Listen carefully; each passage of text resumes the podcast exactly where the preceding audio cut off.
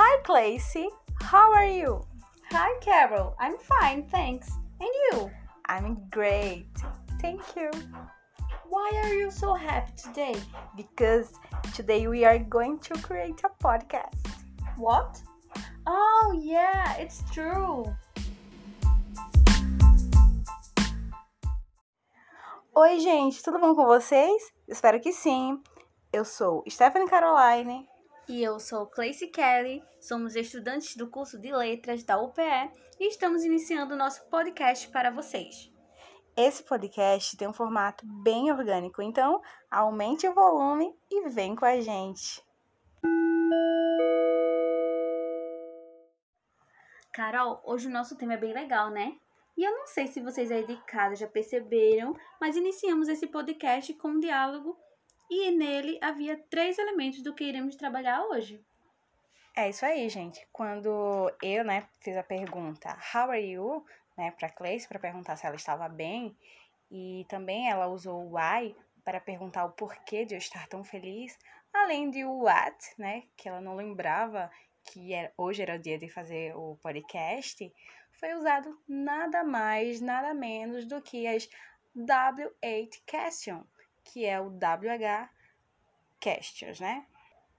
Para quem não sabe, né, as W8 question words, ou seja, as palavras interrogativas, se tratam de pronomes, aqueles pronomes interrogativos, né?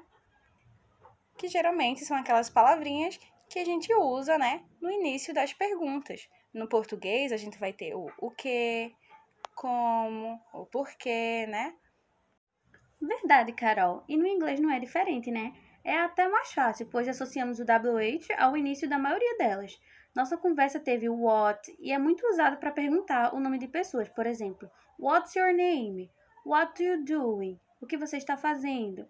Então, entendemos que o what corresponde ao que da língua portuguesa. E muito legal, Cleice, tu trazer isso do que a maioria começa, né, com WH e WH, né? Porque realmente é isso. Só que a gente vai ter o how. E o how, ele vai começar com o H. Só que ele vai ter o Wzinho no, no final, então a gente já associa também. Então, ele é muito usado para perguntar a idade, a altura. E ele vai corresponder ao quão da nossa língua portuguesa. Então, é isso. E vale lembrar que o quão, né, daqui da língua portuguesa nem é tão usado assim. Por exemplo, how tall are you? Então, quão alto você é? Isso mesmo, Carol, porque no inglês, para perguntar a idade de alguém, a gente fala How old are you? E se formos traduzir na, ao pé da letra, fica Quão velho você é? Então, pra gente soa muito estranho, né? Não é só porque é pouco usado que não vamos desistir lá, mas é mais pela estrutura da língua. Verdade, fica bem estranho, né? Chegar numa pessoa e falar, quão velha você é? Pode soar até ofensivo, já que as pessoas pensam, né, que ao falar a sua, a sua idade, as pessoas vão dizer, ah, é muito velha. Então é engraçadinho. E sim, também isso mostra, né, o quão diferentes nós somos, tanto, né, em questões culturais, quanto também em questões linguísticas. Verdade.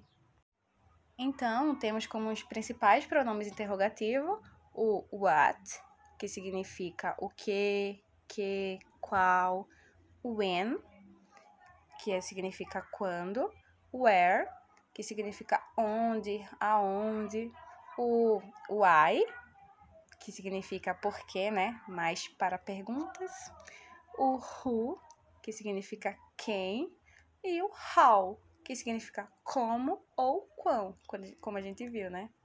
O inglês é bem mais de boas, né? Uhum. O bom é que não precisamos ter os quatro porquês da língua portuguesa. Verdade, só tem um só, né? Para se referir à pergunta.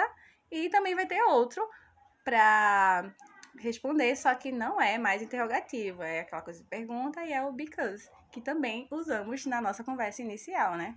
Isso. Enfim. Agora que já lembramos as WH questions, vamos aplicá-las em alguns contextos. Vamos lá. De início, temos o what, que podemos usar. What are you going to do on Friday night? Que significa o que você vai fazer na sexta-feira à noite? E com o when, a gente pode usar em when we go out. Quando vamos sair. E temos também o where, que podemos usar na seguinte frase: Where are you from? Onde você mora? E temos agora o why, que pode ser usado nessa frase aqui. Why are you sad? Por que você está triste? E temos também o how, que podemos perguntar: How tall are you? Quão alto você é? E por fim, né, temos o who. E podemos usar nessa frase aqui. Who did your sister date during high school? Quem a sua irmã namorou durante o ensino médio? E é isso, pessoal. Esperamos que vocês tenham gostado e aprendido sobre o que a gente acabou de ver.